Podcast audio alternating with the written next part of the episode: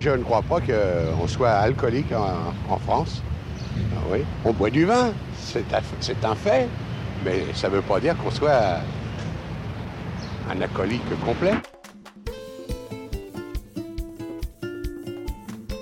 Hello, ici Charles Brumeau, diététicien, et vous écoutez Dans la poire, le podcast dédié à la nutrition, à vos habitudes alimentaires et à l'actualité de vos assiettes. Dans la poire, c'est votre petit-déj, votre brunch, votre goûter d'informations sur l'alimentation, ce formidable levier d'action pour optimiser votre bien-être, votre forme et votre santé. Mon but, c'est de partager mes connaissances et de vous donner des conseils du quotidien pour redonner du sens à l'acte de manger. Belle écoute, je vous la souhaite savoureuse.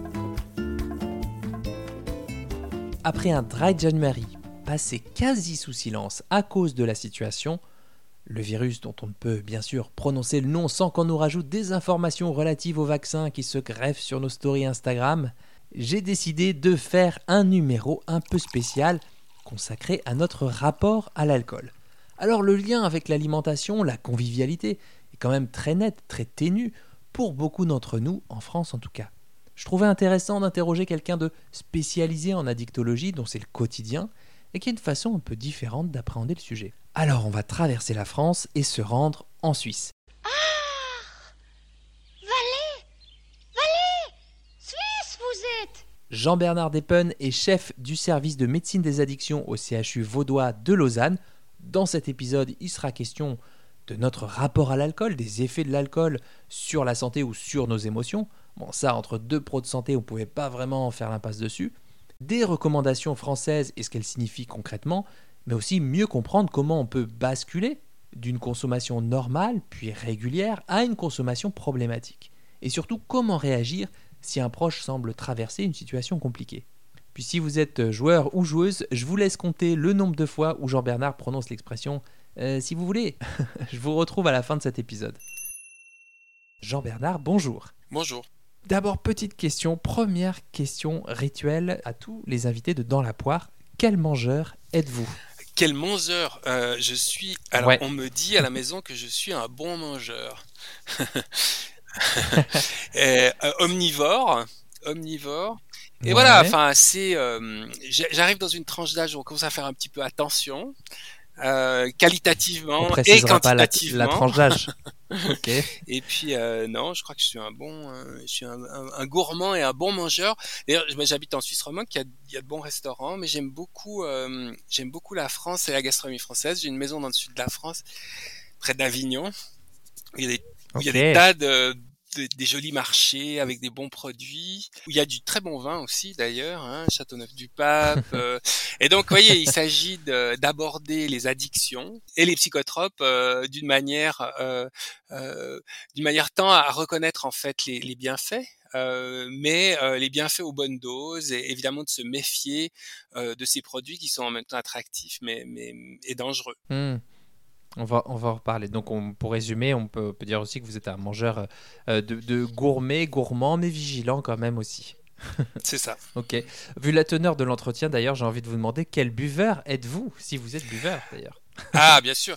Oui, oui. Alors, écoutez, j'ai euh, j'ai une relation. Euh, la, la, Suisse fait partie. C'est marrant. Hein, la Suisse, elle, elle, fait, elle est partagée entre les habitudes de consommation d'alcool du nord et du sud de l'Europe. Euh, le sud de l'Europe, c'est l'Italie, la France, la Suisse romande. Mm. Plutôt buveurs de vin. Donc, plutôt des buveurs de vin. La tendance, c'est plutôt à boire souvent et pas trop. Alors pour certains, c'est beaucoup trop, bien entendu. Mhm. Mais je ferais plutôt partie, vous voyez, d'un mode de consommation euh, assez du sud de l'Europe. C'est-à-dire que je, je bois je bois pas d'autre alcool que du vin mhm. et puis euh, et puis euh, et puis au, au, au repas euh, assez fréquemment. J'ai fait une bonne partie de dry January qui s'est qui s'est arrêté euh, le jour de l'anniversaire de ma compagne le 18 euh, janvier. Donc, vous bah voyez, ça fait. Euh, Pareil pour le 14 euh, pour moi. c'est ça. Team Capricorne, c'est mm. compliqué, hein, ça tombe mal le Dry January pour nous. Alors, c'est ça, c'est ça. Mais je pense que c'est important de faire le Dry January de temps en temps. Vous voyez, des petits, des petits morceaux comme ça, de garder la liberté. Ouais. et puis, alors, en effet, hein, consommation du sud de l'Europe par rapport à celle du nord, qui est plutôt le week-end massif, plutôt bière que vin. Et puis ça, voilà, ça c'est pas mon mode. Ouais. mais on le voit aussi beaucoup, on le voit parmi les jeunes pas mal ici. Ok. Alors Jean Bernard, vous êtes, euh, comme je le disais en intro, vous êtes chef du service d'alcoolologie du CHU de. C'est médecine des addictions. Alors- Mais vous avez, vous avez dû voir juste parce que c'était alcoolologie Ouais. et c'est maintenant un service qui s'est réuni. On a réuni l'alcool et les autres drogues. Donc je m'occupe de toutes les, de toutes les addictions. Mais c'est vrai aussi que euh, ma carrière scientifique est, est- est focalisée sur l'alcool. Hmm. Et, et ma clinique aussi, la plupart de mes patients ont des problèmes de dépendance à l'alcool. Mais j'ai aussi des patients qui ont d'autres addictions. Mm. C'est intéressant aussi d'avoir réuni les deux euh, du point de vue euh, sémantique, on, en- on en reparlera. Euh, il me semble que vous êtes aussi un petit peu féru d'histoire, en tout cas que vous lisez de, de- des petits trucs de temps en temps. Et je voulais vous demander, est-ce que vous savez à quand remontent nos premières consommations d'alcool en tant qu'espèce humaine? Alors je sais pas exactement et, et c'est vrai que j'ai- j'aime beaucoup la lecture, mais c- je suis plus attiré par la philosophie que, que par l'histoire, parce que et, et Mhm. où je trouve euh, voilà aussi des, des, des réflexions autour de la relation euh, humaine à, à l'addiction. Mais pour Mhm. répondre à, à votre question, euh, Si hein. C'est-à-dire qu'il y a une attractivité, si vous voulez, de l'humain pour euh, euh, pour les psychotropes qui est qui est absolument extraordinaire. Et, et je pense pas qu'on puisse dater précisément parce que il semble que, si vous voulez, depuis euh, la nuit des temps, il y a des fruits qui Ouais. fermentent qu'on a consommés. Euh, puisque la Mhm. fermentation est un, un processus naturel, l'accès à, à, à l'alcool, en fait, est probablement très ancienne dans l'histoire de l'humanité. Et euh, Mhm. donc on peut le faire remonter à très très loin. Ça me fait penser à une anecdote, je sais pas si vous avez déjà lu ça, mais en fait les, les, les éléphants dans certaines régions d'Asie ont accès rituellement à des fruits qui fermentent sur l'arbre. Et donc une fois par année, les éléphants prennent une cuite. Alors c'est c'est limité par le nombre de fruits hein, et par le nombre de convives. Et euh, j'étais en Inde à un moment donné, j'ai lu un article dans le dans le journal de Calcutta qui disait que bah, justement ces éléphants qui ont l'habitude de consommer rituellement une fois par année, c'est quand le quand le fruit est mûr et fermente sur l'arbre, ont eu accès à un moment donné à une réserve très importante de, de bière de riz. Et là, euh, ils s'enivrent et ils deviennent complètement fous et ils, ont détruit euh, des villages en fait. Au moment, mais c'était il y a une quinzaine oui. d'années, c'est un fait divers en fait, mais ça montre quelque chose d'important, c'est que l'alcool est connu depuis extrêmement longtemps. Pendant très très longtemps, sa consommation, elle est ritualisée parce qu'elle est liée à sa production un peu saisonnière et puis à et puis aussi euh, aussi à des, des réserves de, de- d'alcool qui étaient qui étaient quand même relativement modestes. Et puis donc, on consommait de l'alcool de manière ritualisée plutôt peu. Et puis les choses ont réellement changé. Alors là, historiquement, c'est beaucoup plus clair dans mon esprit. C'est au moment de bah, c'est la, c'est la, c'est la révolution industrielle. hein. Enfin, c'est-à-dire que Ah ouais. euh, à peu près en l'an 1000, voyez, jusqu'à l'an 1000, on, on ne connaît de boissons alcooliques que la fermentation, donc il y a du vin et de la bière à peu près jusqu'à l'an Mhm. 1000 et puis là euh, c'est les arabes hein, alcool euh, qui découvrent le principe de le principe de la concentration de l'alcool fermenté donc on distille hein, on arrive Mhm. à, à- à- la fermentation, elle, elle sature à 18 degrés alcooliques. On peut pas euh, fermenter plus fort en alcool. Et puis alors quand on concentre l'alcool par la distillation, on arrive à des alcools beaucoup plus forts, euh, voilà jusqu'à des concentrations alcooliques jusqu'à voilà, enfin c'est euh, 80, mais mais euh, le whisky c'est 40, etc. Au moment de la révolution industrielle, ce qui se passe, c'est non seulement pour les alcools fermentés, pour le vin, la bière, mais aussi pour les alcools distillés. Puis là, ça a marqué euh, le 19e siècle, c'est qu'on produit euh, alors en quantité euh, absolument illimitée et à des coûts euh, extrêmement faibles. Hein. L'alcool, c'est très bon marché à produire. Hum, hum, hum. Et là, les pays euh, occidentaux se noient dans l'alcool littéralement. Euh, 19e siècle, c'est le début euh, de l'épidémie de la, de la dépendance à l'alcool avec euh, Hum, hum, les désastres qu'on connaît. euh, et, et, et puis c'est là, c'est aussi là que commence euh, l'alcoolologie, si vous voulez. C'est-à-dire que la nécessité, hein, c'est un problème de santé études, publique qui survient, puis on ne sait pas trop comment y faire face. Et puis, et puis là, il y a eu voilà toutes sortes de tentatives d'essayer de contrôler ce, ce phénomène. Ouais. Toute référence euh, à la période qu'on vit actuellement serait purement fortuite, n'est-ce pas? Il, s'agit d'un truc, on arrive, on sait pas d'où ça vient, et puis on essaie de contenir le truc. Puis ça explique aussi peut-être les, les- les surréactions, en tout cas euh, aux États-Unis, de la prohibition au début des années 20. Je crois que ça fait, euh, ça fait 100 ans à peu près. Oui, c'est ça, je crois que c'est euh, 6 janvier 1920 euh, qu'il y avait eu la prohibition pour essayer d'un petit peu euh, endiguer ce, ce phénomène. Et juste pour la petite anecdote, effectivement, moi j'avais un chiffre, une source sur euh, sur le fait que la tolérance à l'alcool serait une adaptation positive à notre évolution parce qu'il y a 10 millions d'années, il y aurait une mutation qui serait survenue chez l'ancêtre africain des humains et des grands singes. Et cette mutation aurait permis de métaboliser l'éthanol 40 fois plus rapidement. Et donc, c'est arrivé, selon euh, les travaux d'un généticien qui s'appelle Matthew Carrigan, euh, ce serait arrivé il y a 10 millions d'années, à une époque où les primates ont dû descendre des arbres nourriciers du fait d'un assèchement climatique et d'une raréfaction des fruits. Et du coup, ils se sont contentés de euh, consommer des fruits tombés au sol et qui étaient bien souvent fermentés. Donc, c'était un petit peu euh, une découverte euh, un peu quasi fortuite à l'époque, en tout cas. C'est très intéressant et, euh, ça montre d'ailleurs, si vous voulez, la, question de la tolérance à l'alcool est déterminante par rapport à, par rapport à la dépendance à l'alcool. Pour vous donner un exemple de, de cela, hein, ce que vous laissez entendre hein, par ce travail que je connais ça, vous avez dit Mathieu Carian, c'est ça? Matthew Carrigan, Carrigan. du Santa Fe College. Ouais. Ouais.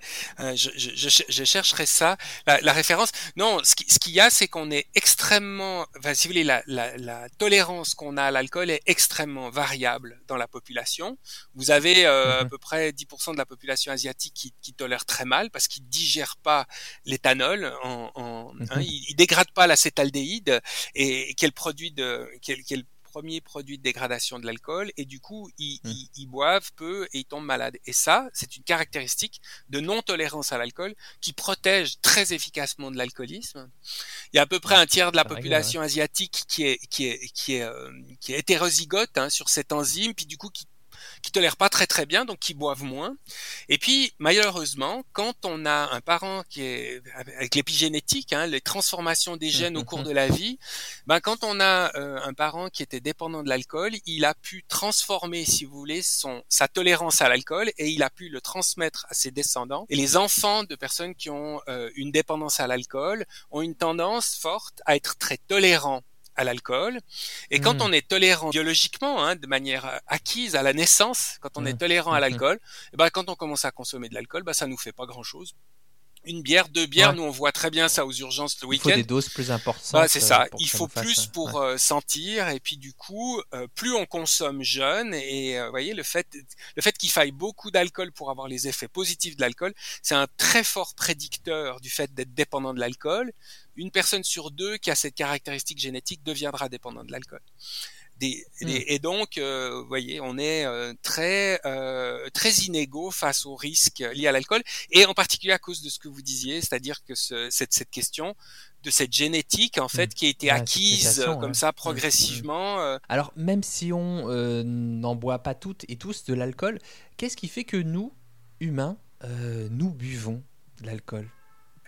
Alors, oui, oui, c'est Vous avez 4 heures. C'est ça, c'est ça. hein, C'est non, c'est une, une excellente question et, et pas si facile à, à, à répondre. Mais il y a, il y a y a des si vous voulez, il y a des réponses simples à cette question, puis il y a des réponses plus complexes. Mais on peut on peut évoquer quelques pistes. Une, c'est euh, on boit parce que ça fait du bien. On boit de l'alcool parce que ça fait Hmm. du bien. C'est euh, le, le hein, l'alcool, c'est un c'est un anxiolytique qui euh, qui a un effet très rapide et, et cet effet anxiolytique, il est, il est agréable. Quiconque a déjà bu un verre ou deux de vin dans sa vie euh, euh, reconnaît en fait ces effets positifs.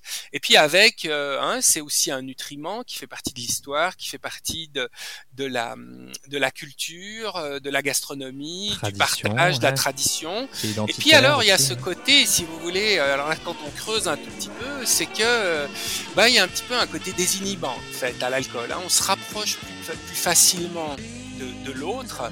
Et puis, on voit très bien, hein, quand, euh, quand on est plus jeune, comme ça, euh, et puis qu'on Mm. va dans la, à la discothèque, la discothèque, c'est un endroit un peu difficile, hein. C'est un- ça peut être un endroit de souffrance, parce que on aimerait bien se rapprocher euh, d'une jeune fille ou d'un jeune garçon, et puis, euh, et puis on n'ose pas trop. Alors euh, heureusement, la musique est forte, donc on, on se rapproche un petit peu plus. euh, il- Hmm. et puis c'est sombre, donc on peut se rapprocher un petit peu plus. Mais pour certaines personnes qui ont eu des traumatismes infantiles, pour pour ceux pour qui, si vous voulez, le lien C'est plus compliqué d'a- d'approcher. la, la capacité de rentrer dans une relation amoureuse euh, est, est très difficile. Alors pour cela, l'alcool aide énormément.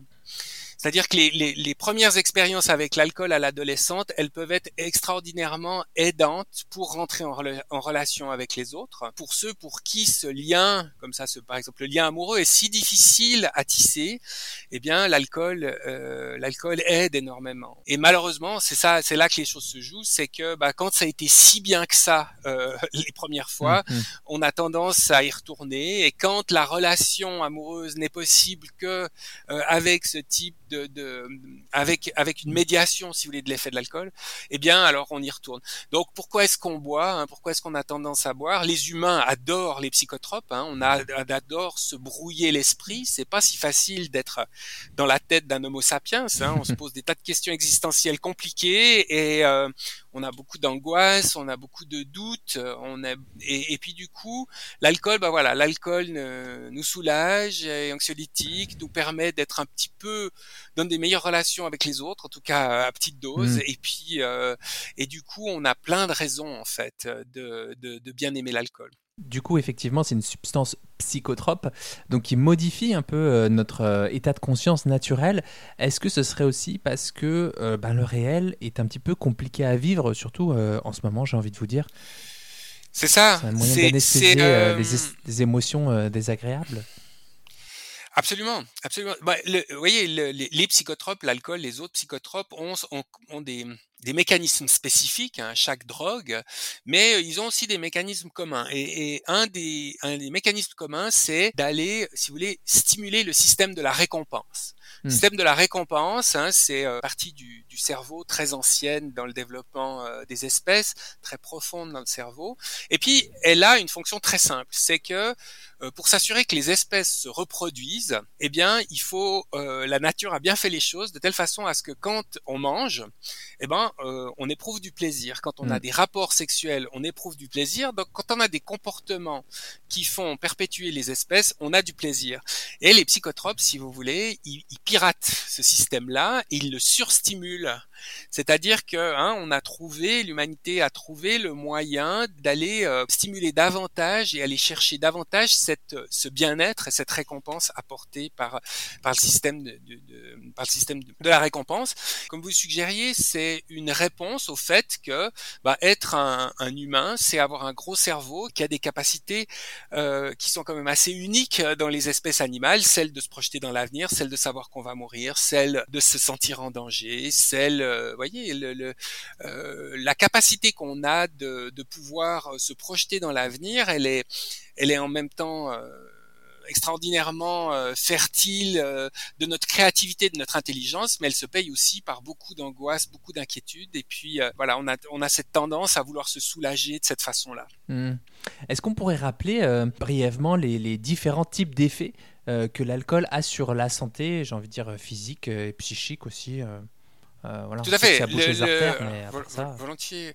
Oui, l'alcool. Euh, on, on, souvent, quand on quand on, enseigne aux étudiants en médecine, on peut leur dire, ben, dans le fond, l'alcool a des effets néfastes qui de la tête aux pieds. Et si on et si on prend une, le corps humain et on, on voit que l'alcool potentiellement est, est, néfaste pour la santé et dans les différents systèmes. Et puis, alors évidemment, il y a des choses qui sont très connues et courantes, mais qui sont très préoccupantes. Hein. C'est l'effet de l'alcool l'alcool sur euh, sur le foie. Ouais. Hein, l'alcool, ça fait une stéatose hépatique qui, qui est un, et puis qui est une pré-cirrhose, ça fait une cirrhose et puis dans les et puis dans un certain nombre de cas de cirrhose, ça mm. fait ça, la, la, la, stéatose hépatique, c'est le foie gras. La cirrhose, c'est un foie qui est hein, d'abord il est gras et jaune comme mm. un bon foie gras mm, euh, euh, du Périgord ouais. et puis ensuite il devient euh, il devient euh, couleur brique et, et, dur, et, dur, comme ouais. du bois. Et là, c'est ça correspond à la mort cellulaire. Et puis, dans un certain nombre de cas, euh, c'est aussi un stade qui précède un cancer du foie. Une des préoccupations de l'alcool, qui alors en général à bonne dose et, et, euh, et pendant des années, bah, c'est les, les, maladies du foie. Mais l'alcool est un cancérigène avéré. Hein. L'alcool fait des cancers de la bouche, de l'œsophage, euh, des voies digestives supérieures, cancer de l'œsophage, souvent en lien avec la cigarette, cancer de la bouche, cancer de la langue. Mmh. Et puis l'alcool fait des dégâts sur le système nerveux.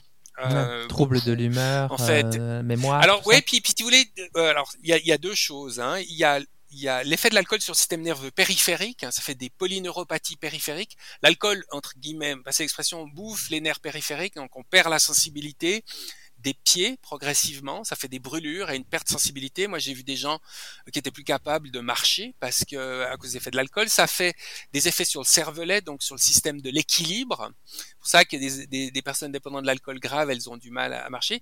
Et puis, euh, et puis alors, ça fait des effets plutôt justement dans, dans la sphère neuropsychologique. Les, les, gens qui passent euh, leur journée à boire euh, ont un apport, vous le savez bien, comme nutricien, 7 hein, kilocalories par gramme d'alcool mmh. ingéré. Alors c'est des ce qu'on appelle des calories vides parce qu'il n'y a pas de vitamines, il n'y a pas d'acide de, de, de, de, protéines, de glucides, de lipides, effectivement. C'est ça, c'est ça, c'est des, ca des calories vides et de ce point de vue-là, nous on a des patients qui consacrent pratiquement tout leur argent à l'alcool et qui donc ont un apport calorique suffisant, mais ils n'ont pas tout le reste mmh. dont on a besoin. Et du coup, ils développent notamment des carences vitaminiques, notamment des carences en vitamine B1, en thiamine. Et puis ça, ça fait ce qu'on appelle le syndrome de Gaillet-Wernicke dans la phase aiguë et puis dans la phase chronique qui donne ce qu'on appelle une psychose de Korsakoff. Ça veut dire une démence hein, alcoolique avec des troubles de la mémoire. C'est des gens qui ne se souviennent de plus rien. En fait, hein, ils se souviennent de, le, ils ont des souvenirs de du, du, passé lointain. Et le premier syndrome, c'est quoi? Gallier, vous m'avez dit? C'est Gaillet-Wernicke. Hein, c'est la, la, carence aiguë en vitamine B1 et euh, okay. c'est quelque chose qu'on voit souvent. Euh, et puis ça, ça se manifeste. Hein, c'est un syndrome neurologique aigu avec une paralysie des, des une paralysie oculomotrice, de la confusion. Hein, c'est les yeux qui, euh, qui c'est les mouvements des yeux qui, qui sont paralysés. Et puis, puis des troubles de l'équilibre. Et puis si on le traite pas par des grosses doses de vitamine B1, et eh ben ça fait euh, un syndrome de Korsakoff. Et là, alors c'est quand on a vu une personne comme ça dans sa vie une fois, on s'en souvient toujours parce que c'est extraordinaire, c'est des gens à qui vous demandez euh, qui est le président de la République française et ils vont répondront Charles de Gaulle. Si mmh. c'est à ce moment-là qu'ils ont perdu la mémoire, euh, mmh. ils se souviennent plus rien de ce qui se passe après et, euh, et c'est un handicap évidemment assez considérable. Donc il y a, y a, ça, si vous voulez, il y a tout et puis et puis ça c'est encore des choses voilà qui sont à ce stade-là exceptionnel, mais alors ce qui est aussi plus courant et puis qu'il faut bien noter, c'est que l'alcool déprime. Hein, les patients qui ont une dépendance à l'alcool ont souvent une dépression ils sont, ils sont tristes. On peut expliquer aussi un tout petit peu pourquoi, mais ça c'est très fréquent. Alors, hein. il y a 50% des, des, personnes qui ont une dépendance à l'alcool qui ont un syndrome dépressif et souvent qui est induit par l'alcool. Voilà, l'alcool c'est un dépresseur du système nerveux central. Quand on boit, euh, et puis quand on boit, on est ambivalent. C'est qu'on se dit, oulala, là là, je bois trop, euh, il faut, mmh, que, faut que j'arrête de boire, je devrais mmh. faire quelque chose. Puis la journée passe et puis euh, la tolérance fait que quand on commence à consommer, on s'arrête plus. Et puis le soir c'est trop. Puis l'alcool est l'ennemi du sommeil. Hein, les gens qui boivent trop dorment très mal. Hein. Ils, en fait, l'alcool mm. endort, mais ensuite le, le sommeil. Ça altère la qualité de sommeil. Ouais. Exactement. Hein, ça diminue le sommeil paradoxal apnées, et du euh, coup, euh, mm. c'est ça. Ça réveille, réveille. la nuit. Et puis le lendemain matin, il y a des symptômes de sevrage. Hein, c'est le manque d'un produit comme l'alcool, euh, qui est un dépresseur du système nerveux central. Bah, ça se traduit par le matin des tremblements, de l'agitation, de l'anxiété. Les gens sont mal, puis se disent oh là là, j'ai recommencé, j'ai pas fait ce que j'avais dit, j'ai trop bu, je suis déçu de moi, il faut que je fasse quelque chose. Et puis ça, c'est un cycle qui se passe tous les jours. Et tous les jours, les, les personnes qui sont dépendantes de l'alcool se disent, il faudrait que je fasse quelque chose, et elles le font pas. Et puis ça, au bout d'un moment, vous voyez, cette déception récurrente qu'on a euh, à propos de soi-même, eh bien, mmh. elle se traduit par, euh, par des états dépressifs. Et quand les personnes, euh, quand nos patients arrêtent de boire, souvent, ils vont leur, le, leur, leur, humeur s'améliore très fortement euh, au cours des, des, semaines qui suivent l'arrêt de l'alcool. Mmh. Je pourrais vous dire que j'ai des patients qui sont dans le même cas, mais qui ne sont pas dépendants à l'alcool, mais qui ont euh, énormément de pensées jugeantes envers eux-mêmes sur il faudrait que je mange mieux, il faudrait que je mange moins de sucre, et je suis pas capable de, et demain j'arrête et je contrôle mon alimentation. Et du coup, ils sont dans un bricolage de je contrôle, je dérape, je contrôle, je dérape, plutôt ça. que de, de, mettre en place un ensemble de stimuli euh, appétitifs pour essayer d'équilibrer tout ça. Alors malgré tout ce que vous avez dit sur les effets de l'alcool sur la santé, eh bien euh, je crois qu'en France on peut dire qu'on a euh, une culture de l'alcool. L'alcool est une norme. Est-ce que c'est pareil en Suisse déjà? Oui, Absolument. Je pense qu'on a à peu près le même rapport à l'alcool entre la, la, France et la, et en tout cas la Suisse romande. Mmh. Et en France, euh, ne pas boire, c'est une anomalie dans le paysage. Ça, c'est la France, quoi. Une bonne bouteille, mais. Il y a toujours une bonne bouteille sur la table, ça, c'est évident. Mais c'est pas pour ça qu'on est alcoolique. C'est pas pour ça qu'on est alcoolique. Qu'est-ce qui fait que quand quelqu'un boit pas, c'est pas souvent très bien accueilli en fait? Ouais, ça c'est c'est une bonne question aussi. Euh, c'est des phénomènes de société fun, quoi. complexes, mais voilà, mais comme vous dites, hein, on est dans des pays où la consommation d'alcool, elle est, elle est normale et elle est promue. Et Ouais. est promue pour des bonnes et des moins bonnes raisons. Les, les bonnes raisons, c'est qu'on a du plaisir à se retrouver, on a du plaisir euh, à boire un verre et manger ensemble. C'est les repas de famille qui sont accompagnés de ça. On a, on est beaucoup à avoir passé des bons moments, des très bons moments sous, sous l'effet de l'alcool, avec euh, voilà une consommation d'alcool qui est maîtrisée, qui dérape pas. Et voilà, on est aussi très très nombreux à avoir vu dans nos familles des gens pour qui ça se passe moins bien. Mais donc, euh, si vous voulez, il y a un, un bon côté, c'est-à-dire que bah, l'alcool ça fait du bien et puis c'est un peu c'est le lien social et ça peut être le, le moins bon côté de la promotion de, de l'alcool, c'est euh, c'est le fait que c'est une activité, c'est une branche euh, une branche économique très importante euh, qui rapporte beaucoup d'argent à beaucoup de monde, hein, parce que les cafetiers, restaurateurs, les vignerons, puis les alcooliers, et puis plein, plein d'autres en fait gagnent leur vie avec ça. Et, et euh, eux, évidemment, ils ont, tout- on les comprend, hein, ils ont tout intérêt à, bah, disons, à minimiser un petit peu les dégâts et puis à faire la promotion de, à faire la promotion du fait que la plupart des consommateurs d'alcool ont pas de dégâts liés à leur consommation et que mais ce qui est intéressant avec euh, Dry January, j'ai trouvé, mode qui vient d'Angleterre, c'est une espèce de promotion où tout à coup on voit apparaître un phénomène qu'on connaît pas tellement bien, c'est-à-dire que c'est plutôt sympa de pas boire, c'est plutôt sympa de faire des pauses et c'est aussi quelque chose qui est un peu trendy comme ça, hein, c'est tendance, les jeunes le font. Euh, J'étais étonné d'apprendre que ma fille, euh, alors qu'elle boit assez peu, le, boire très peu, le fait euh, avec une de ses copines et puis alors j'ai des patients qui boivent beaucoup plus, mais qui le font aussi. Et, et, euh, c'est parce que c'est parce que je pense qu'on aime bien. euh, enfin voilà, ça il y a quelque chose de positif autour de d'expérimenter. Je pense que là où on peut dire que ça marche, c'est qu'il y a une certaine émulation. On était assez étonné de voir que bah, en Angleterre ça a démarré en 2014 et puis euh, les chiffres, euh, il y a une application, en fait, etc. Les chiffres, on a on a quelques données. hein. Il y a un, un engouement certain.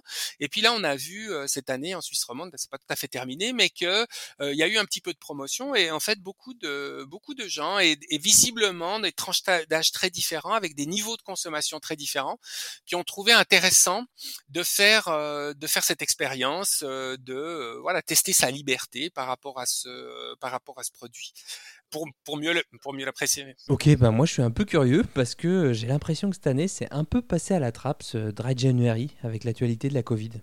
Mais alors c'est possible, hein, c'est possible. D'ailleurs, euh, il y a eu, alors je sais que, excusez-moi, mais je sais que les, chi- les chiffres de la Suisse euh, romande sont proportionnellement plus élevés que ceux de la France sur l'engouement du Dry January cette année. Et, et j'ai trouvé étonnant parce que j'ai participé à la campagne de promotion du Dry January cette année en Suisse.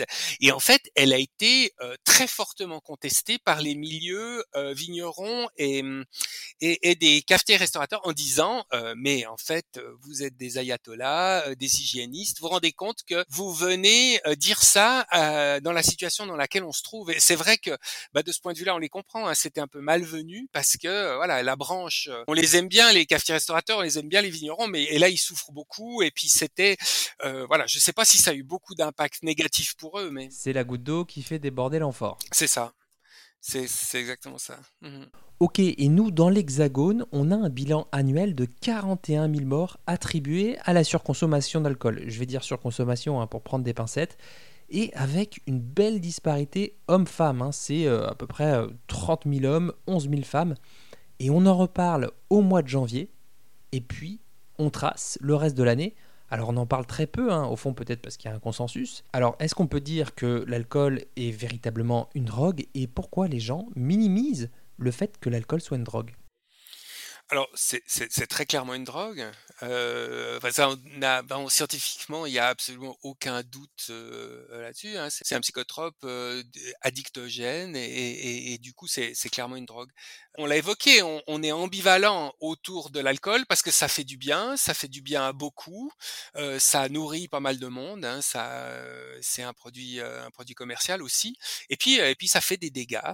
Et là, c'est très subtil parce que considérant que on est très inégaux face au risque de devenir dépendant de l'alcool, considérant que euh, l'alcool fait des dégâts dans des groupes peut-être particulier. Alors c'est quand même beaucoup, comme vous dites, hein, c'est 40 000. euh, c'est la même proportion qu'en Suisse, euh, 3500. Enfin, euh, la Suisse et la France, c'est euh, la population, c'est une échelle de 1 à 10. On a 3500 morts en Suisse, on avait 40 000. C'est, vous voyez, c'est à peu près le même même proportion. C'est un lourd tribut, c'est un lourd tribut, mais c'est, si vous voulez, en étant un peu cynique, c'est ce que c'est une décision politique, c'est-à-dire qu'on décide politiquement de restreindre l'accès à l'alcool en mettant des taxes, en interdisant aux jeunes de consommer, en, faisant des contrôles au bord de la route, mais on le fait à petite dose parce que parce qu'on sait que d'un autre côté, il y a beaucoup de gens qui ont du plaisir à consommer, qui n'ont pas de problème, puis que ça, ça nourrit beaucoup de monde. Et puis du coup, vous voyez, c'est une histoire de curseur. Et donc c'est une histoire politique. Si on voulait avoir une société qui boit pas, bah, vous voyez, en Arabie Saoudite, la consommation d'alcool, elle est, elle est beaucoup plus faible qu'en France. Euh, alors c'est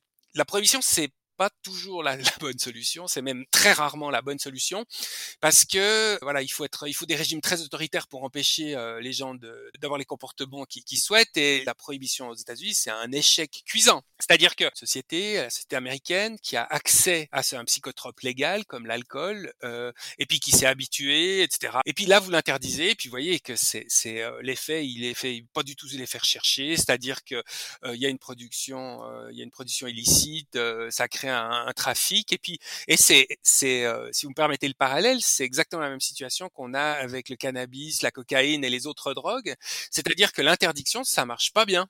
Hein, c'est euh, la femme de Ronald Reagan, Nancy Reagan, a, a lancé ce qu'ils ont appelé la guerre contre l'alcool, euh, la guerre contre les drogues, pardon, aux États-Unis. Et puis on a maintenant reconnu à l'échelon international que la guerre contre les drogues était perdue, c'est-à-dire que la prohibition, enfin si vous voulez, c'est la, la pénalisation de la consommation des drogues, l'interdiction de la consommation des drogues a des effets pervers, euh, crée des mafias, défiscalise des revenus absolument monstrueux, elle touche à la qualité des produits qui circulent, hein, qui sont de mauvaise qualité parce que c'est des, produits de contrebande. Et donc là, aujourd'hui, je crois qu'il y a un consensus, en tout cas dans le monde scientifique, euh, addictologique, euh, très clair autour du fait que la pénalisation de la consommation des, des psychotropes, c'est pas la bonne voie. Que la bonne voie, c'est la régulation, c'est la, c'est le contrôle, si vous voulez, par euh, le fait de, de la régulation du marché où on avertit les gens, on les informe des dangers. Mais, euh, mais c'est euh, l'idée, ce serait plutôt de renoncer en fait à, à la pénalisation.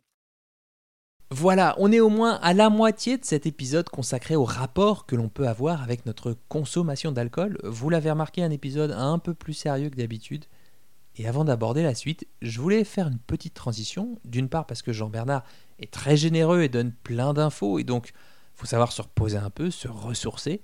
Et d'autre part parce que ce podcast, Dans la poire, c'est ma plateforme de création et d'expression dans laquelle je me sens parfaitement libre.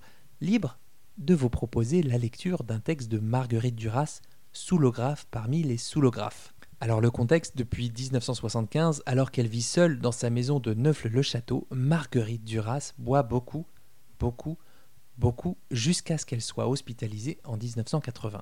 L'alcool la poursuit et en 1987, elle écrit La vie matérielle, livre duquel est tiré ce texte. J'ai vécu seule des étés entiers à Naufle. Les gens venaient au week-end. Pendant la semaine, j'étais seule dans la grande maison. C'est là que l'alcool a pris tout son sens. L'alcool fait résonner la solitude et il finit par faire qu'on la préfère à tout. Boire, ce n'est pas obligatoirement vouloir mourir, non. Mais on ne peut pas boire sans penser qu'on se tue. Vivre avec l'alcool, c'est vivre avec la mort à la portée de la main. Ce qui empêche de se tuer quand on est fou de l'ivresse alcoolique, c'est l'idée qu'une fois mort, on ne boira plus. J'ai commencé à boire aux fêtes, aux réunions politiques, d'abord les verres de vin et puis le whisky. Et puis à 41 ans, j'ai rencontré quelqu'un qui aimait vraiment l'alcool qui buvait chaque jour, mais raisonnablement. Très vite, je l'ai dépassé. Ça a duré Jusqu'à la cirrhose, les vomissements de sang. Je me suis arrêtée pendant dix ans. C'est la première fois. J'ai recommencé et puis j'ai encore arrêté, je ne sais plus pourquoi. Puis j'ai cessé de fumer et je n'ai pu le faire qu'en buvant de nouveau. J'en suis au troisième arrêt. Je n'ai jamais, jamais fumé d'opium ni de hache. Je me suis droguée à l'aspirine tous les jours pendant 15 ans. Je ne me suis jamais droguée. Au départ, j'ai bu du whisky, du calvados, ce que j'appelle les alcools fades, de la bière, de la verveine, du velay, le pire, dit-on, pour le foie. En dernier, j'ai commencé à boire du vin et je ne me suis jamais arrêtée. Dès que j'ai commencé à boire, je suis devenue une alcoolique. J'ai bu tout de suite comme une alcoolique. J'ai laissé tout le monde derrière moi. J'ai commencé à boire le soir, puis j'ai bu à midi, puis le matin, puis j'ai commencé à boire la nuit, une fois par nuit et puis toutes les deux heures. Je ne me suis jamais droguée autrement. J'ai toujours su que si je me mettais à l'héroïne, l'escalade serait rapide. J'ai toujours bu avec des hommes. L'alcool reste attaché au souvenir de la violence sexuelle. Il la fait resplendir, il en est indissoluble. Mais en esprit, l'alcool remplace l'événement de la jouissance, mais il ne prend pas sa place. Les obsédés sexuels ne sont pas des alcooliques en général. Les alcooliques, même au niveau du caniveau, ce sont des intellectuels. Le prolétariat, qui est maintenant une classe plus intellectuelle que la classe bourgeoise, de très loin, a une propension pour l'alcool, cela dans le monde entier. Le travail manuel est sans doute de toutes les occupations de l'homme celle qui le porte le plus droit vers la réflexion, donc vers la boisson. Voyez l'histoire des idées. L'alcool fait parler. C'est la spiritualité jusqu'à la démence de la logique. C'est la raison qui essaie de comprendre jusqu'à la folie pourquoi cette société, pourquoi ce règne de l'injustice et qui conclut toujours par un même désespoir. Un ivrogne est parfois grossier, mais il est rarement obscène. Quelquefois, il est en colère et il tue. Quand on a trop bu, on revient au début du cycle infernal de la vie. On parle du bonheur, on dit qu'il est impossible, mais on sait ce que veut dire ce mot. Manque d'un Dieu. Ce vide qu'on découvre un jour d'adolescence, rien ne peut faire qu'il n'ait jamais eu lieu. L'alcool a été fait pour supporter le vide de l'univers, le balancement des planètes, leur rotation imperturbable dans l'espace, leur silencieuse indifférence à l'endroit de votre douleur. L'homme qui boit est un homme interplanétaire. C'est dans un espace interplanétaire qu'il se meut. C'est là qu'il guette. L'alcool ne console en rien. Il ne meuble pas les espaces psychologiques de l'individu. Il ne remplace que le manque de Dieu. Il ne console pas l'homme. C'est le contraire, l'alcool conforte l'homme dans sa folie. Il le transporte dans les régions souveraines où il est le maître de sa destinée.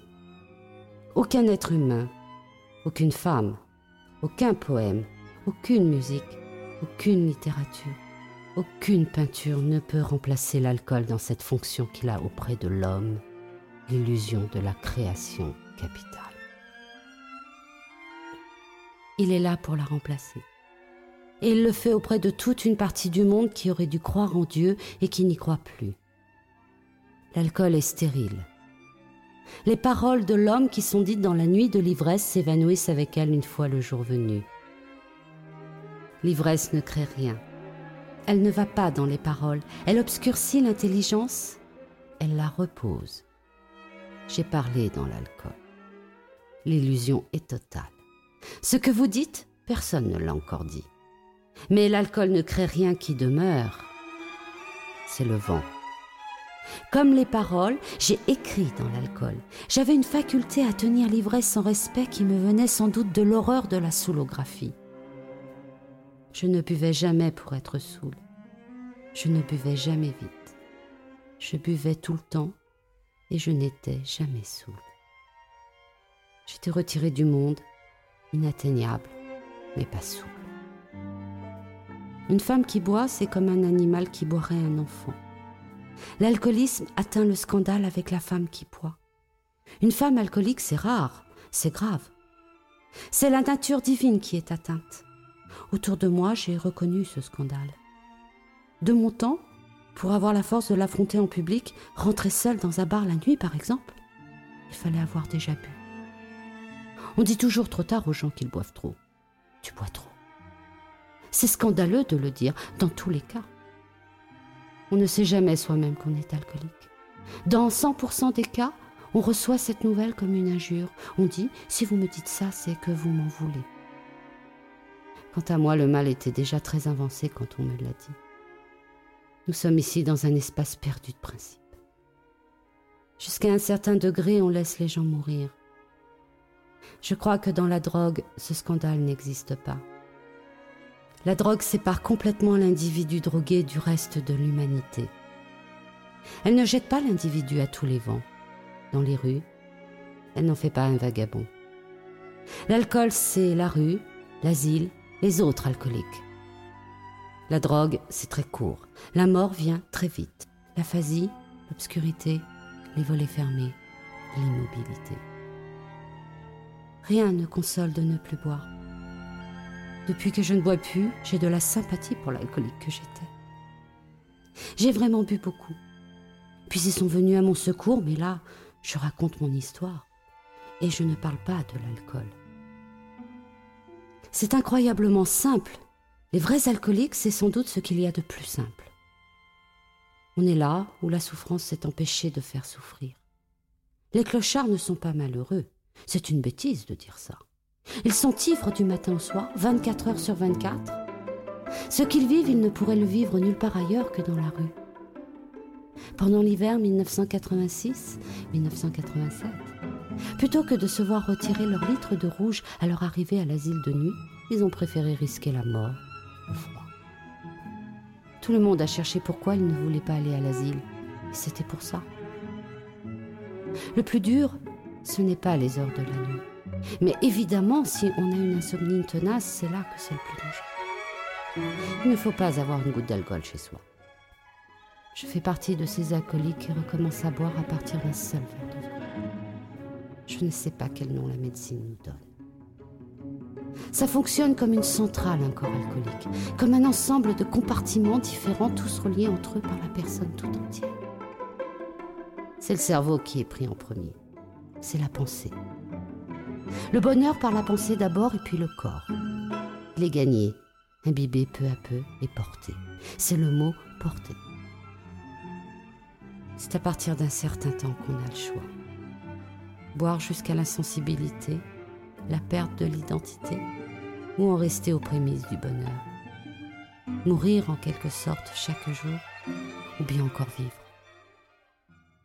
Voilà, on va reprendre la discussion avec Jean-Bernard sans transition. J'aimerais qu'on aborde un aspect un tout petit peu plus euh, centré sur euh, l'humain, l'individu. Quand est-ce qu'on peut dire d'une personne que l'usage qu'elle fait de l'alcool est problématique? Est-ce qu'il y a des critères? Si vous voulez, il y a des critères, euh, et puis il y a des critères qui sont considérés comme universels parce que ça fait partie de la. Vous savez qu'en Mmh médecine, il y a, il y a un- une sorte de bible qui s'appelle la classification internationale des maladies. euh, hein. Ça, c'est la version américaine, le DSM, hein, mais la Ah, STIM, CIM-10 c'est exactement. Hein, la Ouais. ça, c'est l'Organisation mondiale de la santé qui a sa classification.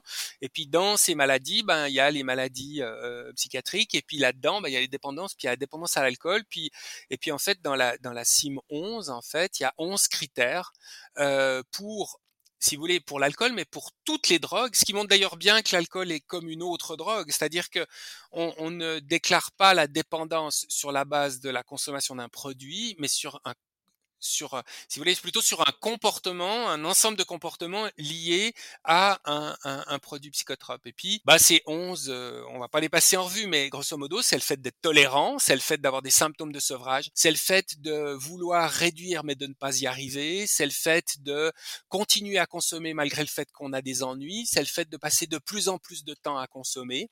Et puis, si vous voulez, il faut, alors, dans, vous parliez du DSM, c'est la classification américaine, hein, c'était, il faut, voilà, pour être considéré comme dépendant, euh, avoir XX de ces, euh, euh, ça dépend où on fixe le, le, si vous voulez, le seuil, mais ça, il faut avoir quelques-uns de ces critères pour être considéré comme dépendant. Et ça, c'est la dépendance. Ça, c'est, si vous voulez, cette maladie neurologique qui fait que le cerveau demande sa dose. Maintenant, vous disiez, vous, consommation problématique d'alcool, bah, ça, c'est peut-être alors moins inclus dans la classification internationale des maladies, mais c'est aussi peut-être plus trivial, c'est que consommation problématique, c'est consommation qui génère des problèmes. Puis là, il y a toutes sortes d'échelles et de moyens de, mesurer. Mais si on revient à l'alcool, ben une consommation problématique d'alcool, c'est une consommation d'alcool qui, qui, pose des problèmes. Et puis là, alors il y en a kyriel hein, qu'on trouve ben, chez les jeunes, c'est euh, les premiers qu'on rencontre, c'est d'être malade, euh, c'est de tomber, c'est de se bagarrer, c'est d'avoir des rapports sexuels à risque, c'est euh, d'être euh, dans l'espace public et puis euh, et puis de se mettre en danger. Pour les femmes, les jeunes femmes, on voit, hein, c'est d'être victime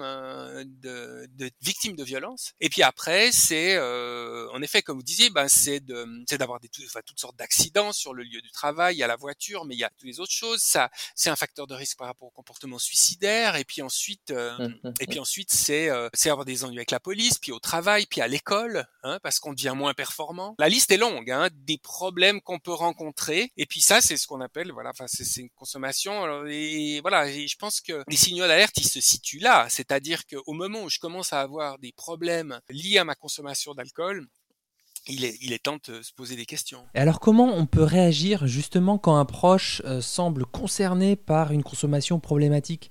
Est-ce qu'il y a vraiment des trucs à pas dire? Ouais, donc comment réagir de manière adaptée à cette situation qu'on a malheureusement presque toutes et tous euh, Ouais, c'est une, une, une, question très importante parce que la tendance, quand on a un proche dans sa famille ou des amis qui a un problème d'alcool, on va avoir tendance d'abord par bienveillance à, à, lui donner des conseils. Euh, tu, devrais, tu, devrais, faire un petit peu attention, tu penses pas, etc. Puis ça commence en général assez gentiment comme ça. Euh, et puis euh, si c'est des ados ou comme ça, ou si la personne dit oui, ok, mais j'essaye, euh, je vais faire attention, puis que finalement les problèmes ils se répètent. Alors là, le conjoint commence à perdre un tout petit peu patience et puis euh, et puis il y a des fins de soirée euh, un peu glauques et puis ça peut amener ça peut amener les parents, les conjoints, la famille à devenir un peu plus insistants. Mais enfin fais quelque chose, mais tu te rends pas compte, mais regarde ce que tu fais subir aux autres. Et puis et puis ça, si vous voulez, ça pose un, un, un grand problème cette attitude là ce qui se passe dans le cerveau. Une personne qui est dépendante de l'alcool est là, comme je vous ai dit, hein, c'est un piratage son, son système de la récompense qui demande sa dose. La personne, quand elle a pas, quand elle est en manque, eh ben elle se sent mal, elle se sent stressée. Hein. C'est très évident avec l'héroïne, mais c'est le cas avec l'alcool aussi. Et puis elle a si vous voulez, d'un côté, ça c'est une partie du cerveau qui demande sa dose, hein, qui est une partie très archaïque, hein, qui dit, euh, c'est celle de la faim et de l'envie, du désir, du sexe, hein, c'est je veux, j'ai envie. Et puis d'un autre côté, à un autre endroit du cerveau, mais c'est tout à fait ailleurs, hein, dans le cortex préfrontal, la personne, elle se dit, mais oulala, si je continue comme ça, je vais avoir les pires ennuis. Il faut absolument que je fasse quelque chose pour mon problème. Et donc, une caractéristique, euh, si vous voulez, de la dépendance, c'est l'ambivalence. Quand je suis quand j'ai une addiction, je suis pris entre le fait que j'apprécie et ça me fait du bien de consommer, et puis en même temps, c'est pas vivable, il faut absolument que je fasse quelque chose. Donc, je suis pris dans une espèce de lutte à l'intérieur de mon cerveau. Et puis, quand mes proches, hein, pour revenir à votre question, quand les proches commencent à me faire des reproches, alors si vous voulez, ils prennent, si vous voulez, les arguments de mon cortex. Hein, ils, ils disent ce que je sais évidemment très bien, il faut faire quelque chose. Mais si vous voulez, parce que je suis ambivalent, le fait qu'ils insistent eh bien moi ça me ça me dissuade. Si vous voulez, ils me privent de ma capacité d'inhibition. Ils me prennent ma volonté de me prendre en main. Et puis alors du coup, qu'est-ce que doivent faire les proches? Eh bien les proches, ils doivent pas tomber dans ce piège de euh, mettre en scène l'ambivalence entre eux et leurs proches. Ils doivent essayer de dire à la personne, eh bien on voit que c'est pas facile, que si tu as besoin d'aide, euh, tu peux venir me parler, n'hésite pas à en parler, mais c'est à toi de décider. Il faut quand on est un proche, il faut renoncer à vouloir convaincre. Il faut être dans le soutien, dans la reconnaissance du problème, mais par contre, il faut il faut écouter la personne, il faut dire notre souffrance pour moi comme père, comme mère. C'est très ça m'inquiète beaucoup de te voir dans cet état-là, je me fais beaucoup de soucis pour toi, mais je dois pas te dire ce que tu dois faire. C'est à toi de décider ce que tu dois faire. Vous voyez, donc c'est plus dans le soutien affectif et surtout le moins possible dans l'éducatif. J'ai eu avant de vous parler au téléphone une mère de 80 ans avec sa fille de 58 ans qui a une dépendance à l'alcool et qui la prive de ses cartes de crédit en se disant euh, s'il n'a pas d'argent, elle va pas consommer. Évidemment, c'est catastrophique comme attitude parce que parce que quand on, déteste la privation de liberté, on, déteste être dessaisi hein, de notre voilà de notre capacité de décider. Puis du coup, quand on nous empêche, ben ça fait l'effet inverse. Quoi. Merci, c'est super intéressant. Moi, je retiens l'idée de verbaliser euh, ses émotions, de pas tomber dans un discours euh, moralisateur, euh, dire à la personne qu'on tient à elle, qu'on l'aime, que c'est à elle quand même de continuer le chemin, mais qu'on est là à ses côtés si elle a besoin. Alors on va parler un peu de politique publique maintenant. Les recommandations en France, si on consomme de l'alcool, c'est maximum 10 verres par semaine, maximum 2 verres par jour et des jours dans la semaine sans consommation. Donc en fait les gens pensent que c'est 10 verres par semaine, mais la nuance c'est que les recommandations disent jusqu'à divers par semaine. Alors qu'est-ce que vous pensez de ces recommandations sanitaires? Ils sont justifiés. Vous voyez, tout à l'heure, on a parlé de dépendance à l'alcool, on a parlé de gens qui boivent trop, on a parlé de consommation problématique d'alcool. Et puis ça, vous vous souvenez, on n'a pas évoqué hein, ces, ces limitations.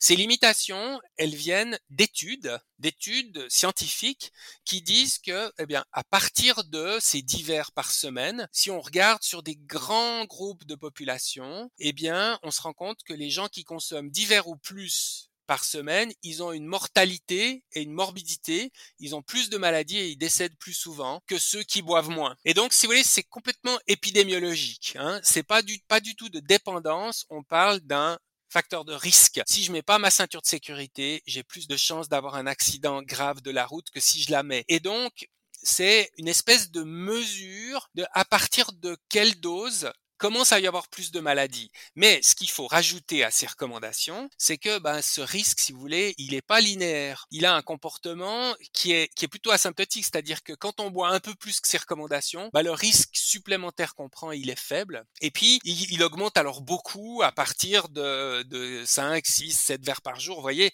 là, la courbe, elle commence à à s'accentuer beaucoup, beaucoup. Donc, c'est comme ça qu'il faut le comprendre, ce, risque. Ouais, c'est un peu jusqu'à 10 verres et au-delà, vous avez statistiquement plus de risques de développer telle ou telle maladie. Bah nous, Français, on se dit, bah d'hiver, euh, ça passe crème, hein, je suis dans les recos, quoi.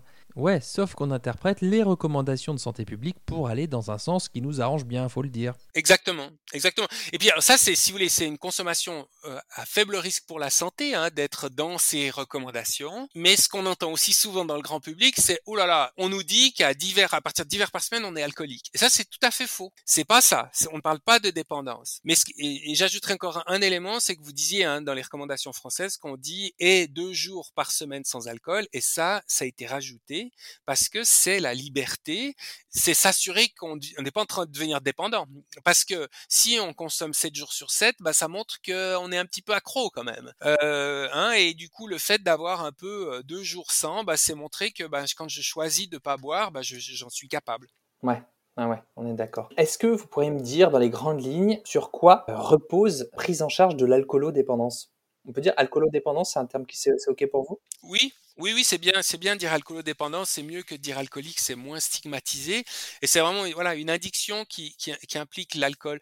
Eh bien, voilà, euh, le, modèle, si vous voulez, le modèle de prise en charge, c'est euh, bah, peut-être que le, le, principe, un principe fort, c'est de considérer que la personne, elle est prise dans un conflit d'ambivalence. Elle est, elle est prise constamment dans je consomme, mais je consomme, je consomme, mais je devrais pas. L'aide à la dépendance à l'alcool, c'est de considérer que bon, bah, on a des moyens d'aide, mais ils sont pas hyper puissants. On n'a pas de médicaments très efficaces. On a espéré hein, avoir des médicaments qui aident beaucoup, notamment avec le baclofène en France, mais on n'a peu d'armes pharmacologiques, si vous voulez, qui luttent contre le phénomène même de l'addiction. C'est plutôt la relation qui soigne.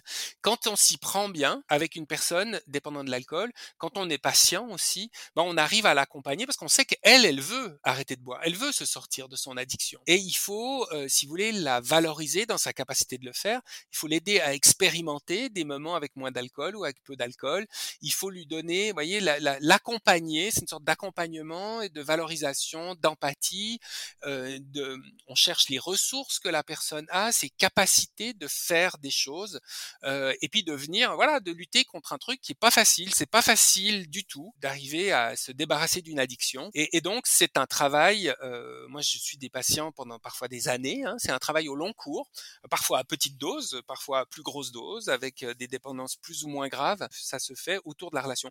Et puis je dirais aussi que parce qu'on a dit hein, que les proches, il fallait pas qu'ils soient dans la, dans la moralisation et dans, les, dans la morale et dans l'éducation, mais les proches sont très efficaces s'ils s'y prennent bien. Donc nous, on travaille beaucoup avec les proches pour que les proches aient la bonne attitude et puis qu'ils soient euh, aussi, si vous voulez, des ressources et du soutien dans ce travail. Et je finirai en disant que euh, arriver à bout d'une addiction, on en sort plus fort qu'on y est rentré, on se connaît mieux. euh, c'est une épreuve de, c'est une épreuve de la vie, mais euh, la personne qui sort d'une addiction, elle est, elle est plus forte. Et puis pour les autres addictions, bah, quand on a des produits de substitution plus efficaces, comme pour les, les, les opiacés, la nicotine, bah, on aide aussi avec, euh, avec voilà, enfin, des, des- avec des produits pharma- pharmaceutiques.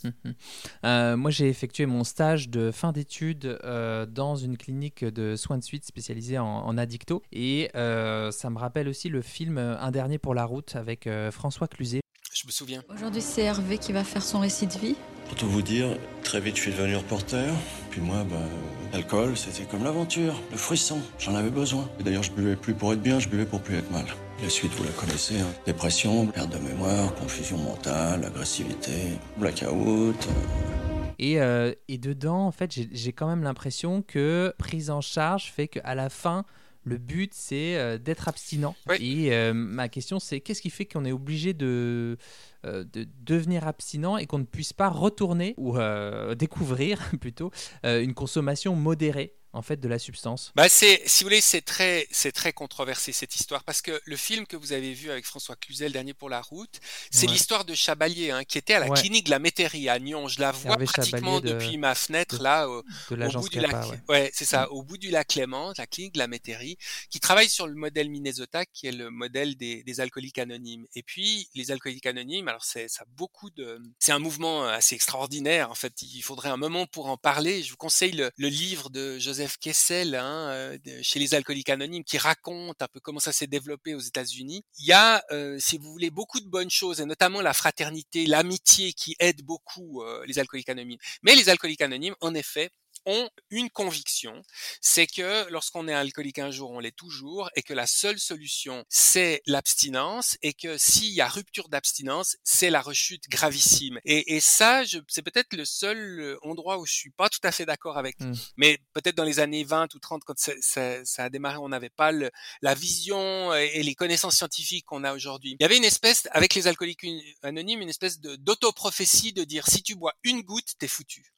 Et, et en fait, c'est vrai que moi je vois que chez les, les personnes avec une dépendance à l'alcool qui Mm. euh, sont dans le mouvement des alcooliques anonymes, quand ils rechutent, ils, ils- ils ont tendance à rechuter gravement. Alors que euh, nous, on est dans une perspective un peu différente euh, où, dans le fond, on voilà, on part du principe que bah, l'addiction c'est une problématique euh, en effet de maladie chronique, mais dont on, on, on arrive, dont on arrive à, à, à se sortir, et puis qui passe par des périodes de reconsommation. Et euh, parmi mes patients, il y en a quand même un très grand nombre qui, euh, si vous voulez, sont dans une consommation contrôlée ou qui sont passés par une période d'abstinence, parfois assez longue, et puis qui sont Mhm. dans des reconsommations où leur vie, si vous voulez, est est plus du tout ce qu'elle était avant. Ils ont réussi, Mhm. si vous voulez, Plus équilibré, à- à- plus c'est appétitif. ça, c'est ça. plus, Mais avec, mais avec tout un travail, ça a été toute une affaire souvent.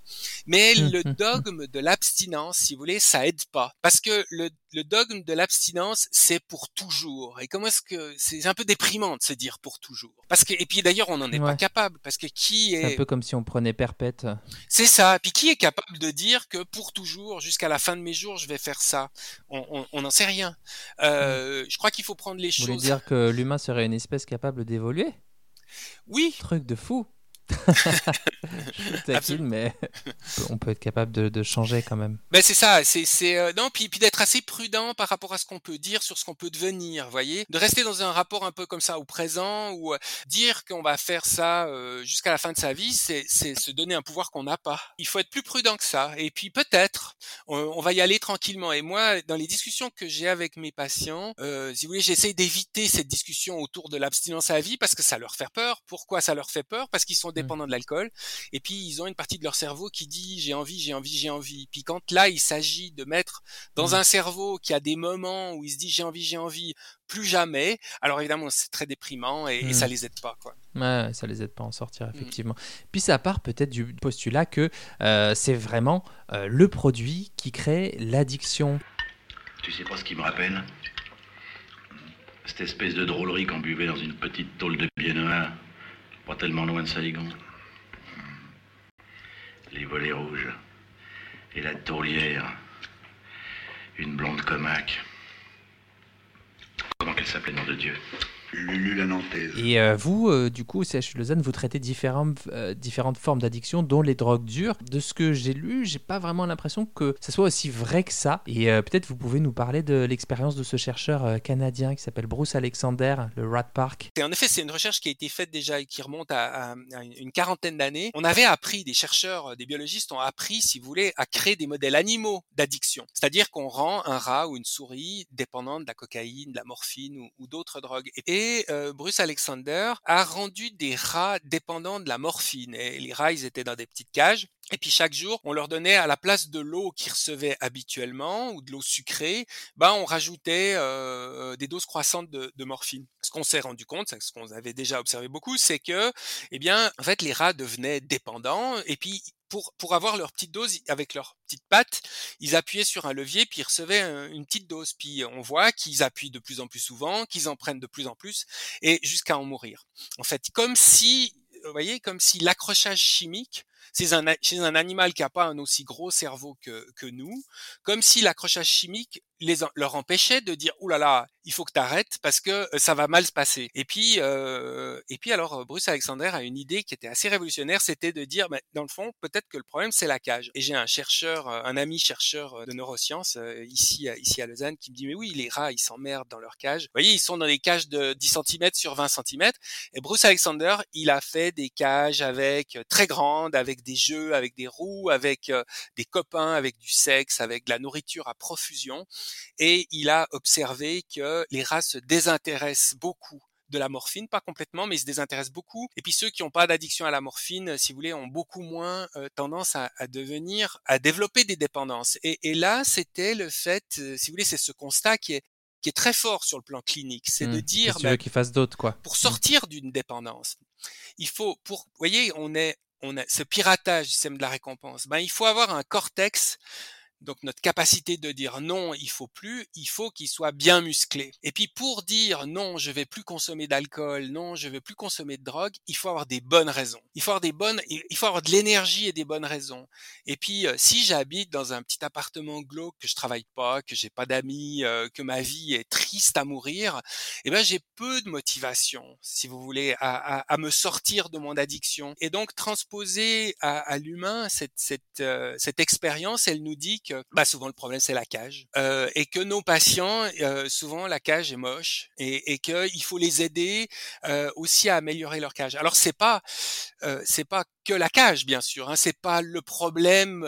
On peut pas dire de ce que je viens de, de, de présenter que le problème c'est le problème de l'addiction c'est l'environnement, ce serait faux parce que l'accrochage chimique, l'addiction au niveau du cerveau, elle est vraie aussi. Mais il faut comprendre que c'est la coexistence des deux, c'est-à-dire que c'est un, un, un système de la récompense, une partie du cerveau qui est piratée par des drogues, et puis une autre partie, le cortex préfrontal, qui nous permet de nous projeter dans l'avenir, qui nous permet de dire non, je ne dois pas le faire. Et puis, et puis c'est un peu la lutte entre ces deux parties. Puis pour vaincre une addiction, si on veut bien, bah, il faut avoir un cortex bien musclé. Et, et euh, c'est ce qu'on essaye d'aider. Euh, c'est dans ce sens-là qu'on essaie d'aider nos patients, hein, qui des bonnes raisons, si vous voulez, de, de, de des bonnes raisons et la, et la force et l'énergie pour lutter contre leur addiction. Ouais, ça, ça me parle tout à fait. Et pour celles et ceux qui sont un petit peu coincés, qui disent ouais, mais vous comprenez, qui parlent beaucoup de leurs problèmes, ouais, mais vous comprenez, quand je, termine à 18h et tout, bah je rentre, puis j'ai envie de manger du chocolat, puis je mange des chips et tout, puis ils sont focales sur, euh, le, sur le problème, sur ce qu'ils font. Et moi, ce que je fais, c'est que plutôt que parler du problème, je regarde un petit peu, euh, j'essaie d'ouvrir un petit peu la, focale, de, leur faire redresser euh, les épaules et regarder, mais en fait, à la place plutôt de retirer le problème et de se focus sur le problème, on va aussi essayer de, de, de rajouter d'autres stimuli qui soient également appétitifs. Et là, on va, on va voir que la personne pourra petit à petit réélargir sa focale, euh, justement. Parfois, on est trop focalisé sur le problème et on voit pas que, bon, il y a peut-être euh, d'autres choses qui pourraient euh, nous aider. C'est ça, c'est ça. Intéressant, merci. je vous en prie. J'ai juste une dernière question, je vois que l'heure tourne, sur la question du vin. Oui, le vin, c'est vraiment pas de l'alcool, c'est une nourriture, si on veut. Le vin, non, c'est pas de l'alcool. Ça fait du bien, le vin. Est-ce que le vin c'est de l'alcool. bah oui. Euh, voyez, hein, c'est. Vous n'avez pas hésité Non, longtemps. bah, hein. c'est sûr que c'est sûr que oui. C'est euh, euh, bah voilà. Enfin, c'est puis tout chacun le sait. Hein, c'est un produit de fermentation du raisin euh, avec des degrés alcooliques qui varient entre 12 et, et 15. Euh, et puis euh, euh, voilà, qui a qui a qui a qui a beaucoup d'attrait, mais qui est clairement euh, un produit un produit alcoolique. Et, et, et l'alcool, comme je vous l'ai dit, hein, c'est euh, c'est addictogène et cancérigène. Et donc c'est en même temps intéressant euh, et dangereux.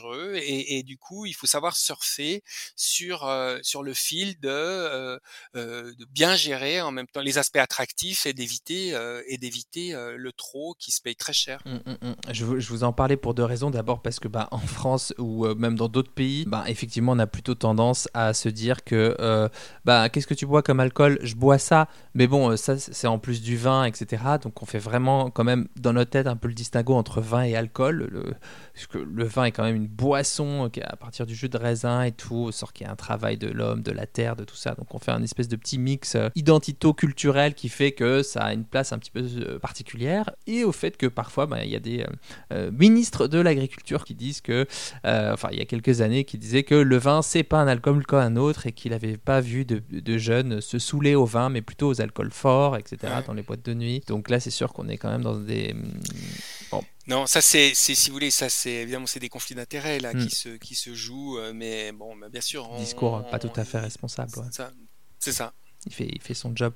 Et puis euh, aussi parce, job, parce que, euh, parce que ben, du point de vue de la santé, justement, il y a certaines études euh, ou certaines études qui sont interprétées euh, par le fait que euh, ben, dans le vin rouge, il y a des tanins. Dans les tanins, il y a des antioxydants, dont le resveratrol, euh, qui pourrait avoir des effets potentiellement euh, cardioprotecteurs, etc.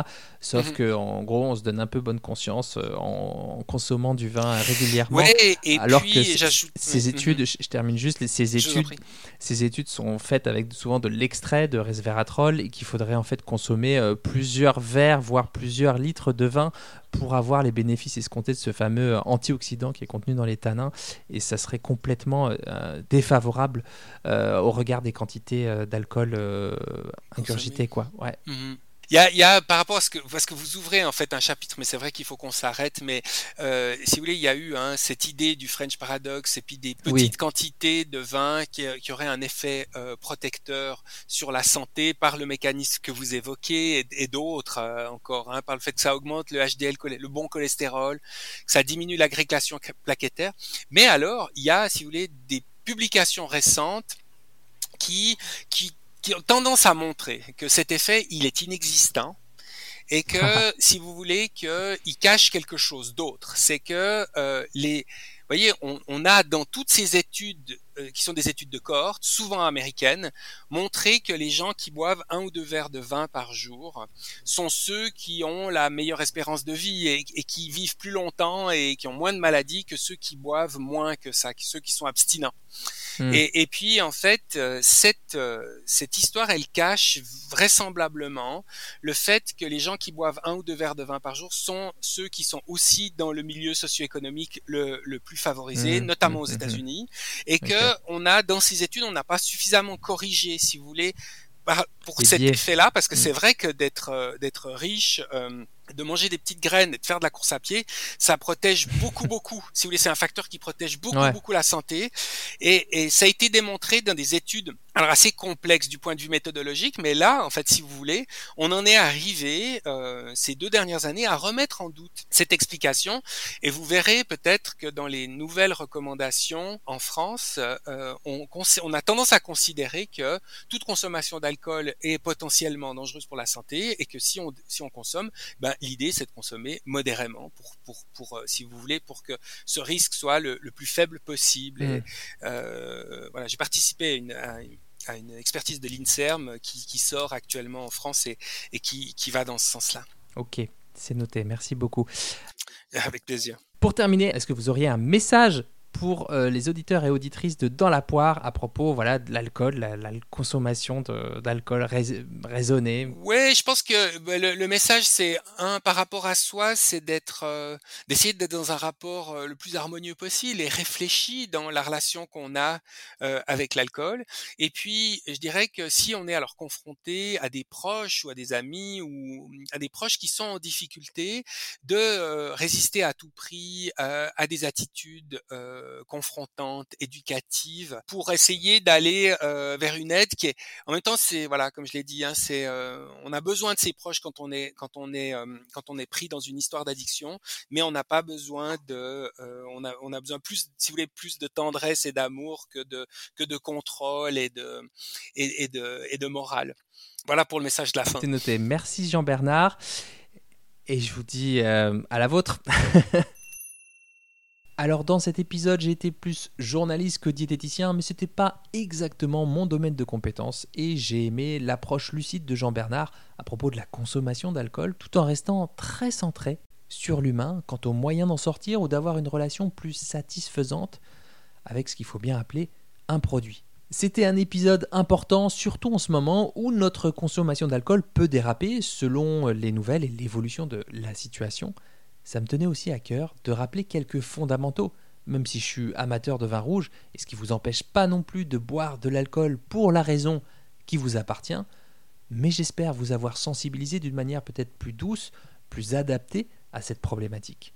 Avant de vous laisser sur Apple Podcast mettre 5 étoiles et un petit mot doux, je voulais aussi vous signaler l'ouvrage que je viens de recevoir qui s'appelle L'alcool expliqué de William Porter, qui est un livre très informatif sur les effets de l'alcool et je dirais qui peut vous aider à mieux comprendre ce qu'un proche peut traverser lorsqu'il est confronté à une consommation d'alcool problématique.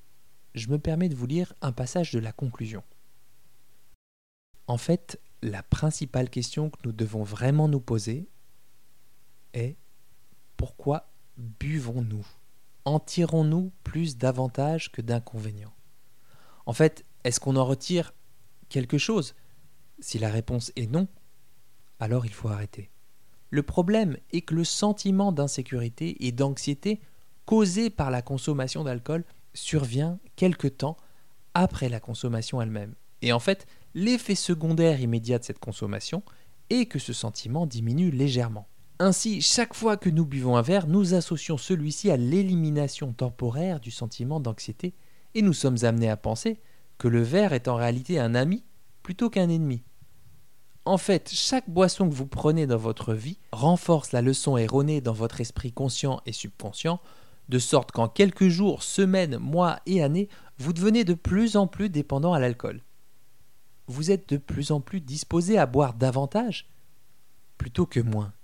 Et à chaque fois que vous rencontrez du stress ou un malheur dans votre vie, vous pensez qu'un verre vous aidera, qu'il éliminera ce sentiment de vide et d'insécurité, et le fait est qu'il le fera mais seulement temporairement. Alors ce sentiment reviendra, plus fort qu'avant, et la seule chose qui vous en débarrassera, c'est un autre verre. Voilà, c'est vraiment la fin de cet épisode.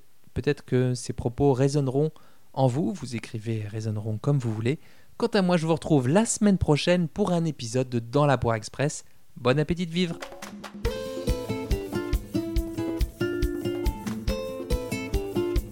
Si vous avez appris au moins une chose, une seule chose dans cet épisode, le meilleur moyen pour soutenir mon travail et m'aider à faire connaître dans la poire, c'est de le partager. Vous l'écoutez sur une appli de podcast, commentez, posez-moi des questions, proposez-moi des thématiques, comme ça j'apprendrai à mieux vous connaître. Si vous êtes sur Audible, Spotify ou Deezer, c'est top, partagez les bonnes ondes à vos proches. Si vous l'écoutez sur Apple Podcast, mettez-moi 5 étoiles, je sais que ça vous demande un tout petit effort, mais ça m'aide vraiment beaucoup pour la suite de l'aventure.